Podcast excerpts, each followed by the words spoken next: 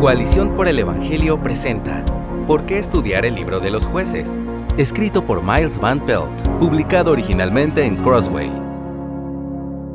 El libro de jueces describe un periodo en la vida de la nación de Israel entre el liderazgo profético de Moisés y Josué y el establecimiento de la monarquía y el reinado en Israel. La naturaleza de este periodo se describe en cuatro ocasiones diferentes en el libro. En el capítulo 17, verso 6, y también en los pasajes de jueces 18.1, 19.1 y 21.25. Allí leemos que, en aquellos días, no había rey en Israel. Cada uno hacía lo que le parecía bien ante sus propios ojos. Esta breve declaración resumida nos enseña dos hechos importantes sobre el periodo de los jueces en Israel. Número uno, había una crisis de liderazgo. Y número dos, hubo una crisis subsecuente en la fidelidad de Israel a su pacto con el Señor.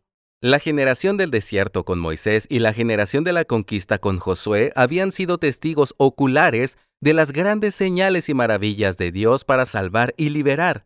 Pero entonces, dice la narración en jueces 2.10, se levantó otra generación después de ellos que no conocía al Señor ni la obra que él había hecho por Israel. En las generaciones entre Josué y la monarquía, Israel hizo lo malo ante los ojos del Señor. Sigue el verso 11 del capítulo 2. El mal descrito en el libro de jueces debe entenderse como el declive progresivo de Israel hacia la idolatría. En Éxodo 19:6 aprendemos que la nación de Israel fue originalmente diseñada por Dios para ser un reino de sacerdotes y una nación santa, pero al final del libro de jueces, Israel se había hecho como todas las demás naciones a su alrededor, y hasta peor, como Sodoma y Gomorra. Compara lo que dice el texto en jueces 19 con Génesis 19. Entonces, ¿por qué los cristianos buenos y de vida limpia deberían estudiar jueces, un libro que fácilmente recibiría una calificación para adultos por su contenido si se produjera una película para la pantalla moderna? Hay muerte y matanzas, sacrificios humanos y traición, sexo ilícito y escándalos escritos en todas las páginas de este libro. Ahod asesina a Eglón y lo deja pudrirse en su propia materia fecal. Jefté sacrifica a su única hija en holocausto debido a un voto que había hecho al Señor. Sansón pasa la noche con una prostituta. Un levita corta en pedazos a su concubina que había sido brutalmente violada hasta la muerte durante la noche y envía su cuerpo desmembrado por todo Israel para incitar a la guerra. En el libro de jueces observamos claramente que la vida es confusa, asquerosa y complicada y que es el ciclo de nuestro propio pecado el que ha creado estos problemas. Debido a la naturaleza sorprendente de estas narrativas, podría parecer que el libro de jueces carece de un filtro de contenido, pero esto no es cierto. En Juan 5:39 se nos enseña que Jesús es el filtro a través del cual debemos leer el libro de los jueces cuando dice, Ustedes examinan las escrituras porque piensan tener en ellas la vida eterna, y son ellas las que dan testimonio de mí. Así es, las narraciones contenidas en el libro de jueces fueron escritas para dar testimonio o testificar de la persona y la obra de Jesús y de la gran salvación que ha logrado para su pueblo.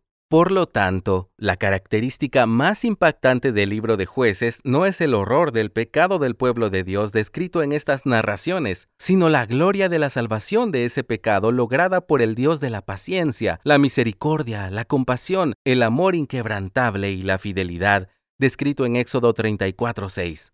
El terror del pecado es eclipsado solo por la gloria de la salvación de Dios obrada por medio de estos jueces, quienes de alguna manera nos señalarán a Jesucristo.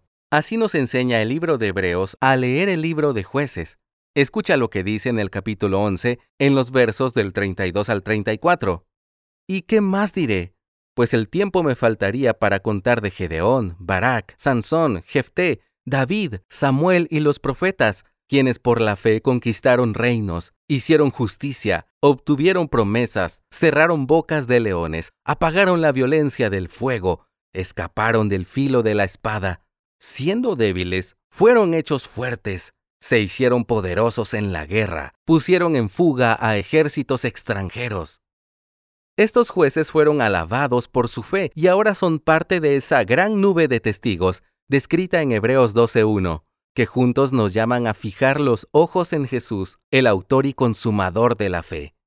Por eso somos movidos a estudiar este libro de la Biblia, a menudo descuidado, porque nos enseña acerca de la gran salvación de Dios en Cristo para su pueblo y de nuestra incesante inclinación a olvidarlo a Él, a sus promesas y a todas las buenas bendiciones que encontramos en la vida del pacto. Al final del libro, al igual que el propio autor, estaremos buscando al Rey que finalmente pueda liberar al pueblo de Dios del pecado y la corrupción, quien le dé descanso y asegure su herencia.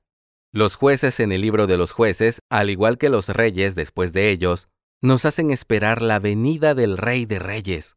Juntos buscaremos a ese Rey que no hace lo que le parece bien ante sus propios ojos, sino que, como describe Juan 6 del 38 al 40, se deleita en hacer la voluntad de su Padre que está en el cielo. Gracias por escucharnos. Si deseas más recursos como este, visita coaliciónporelevangelio.org.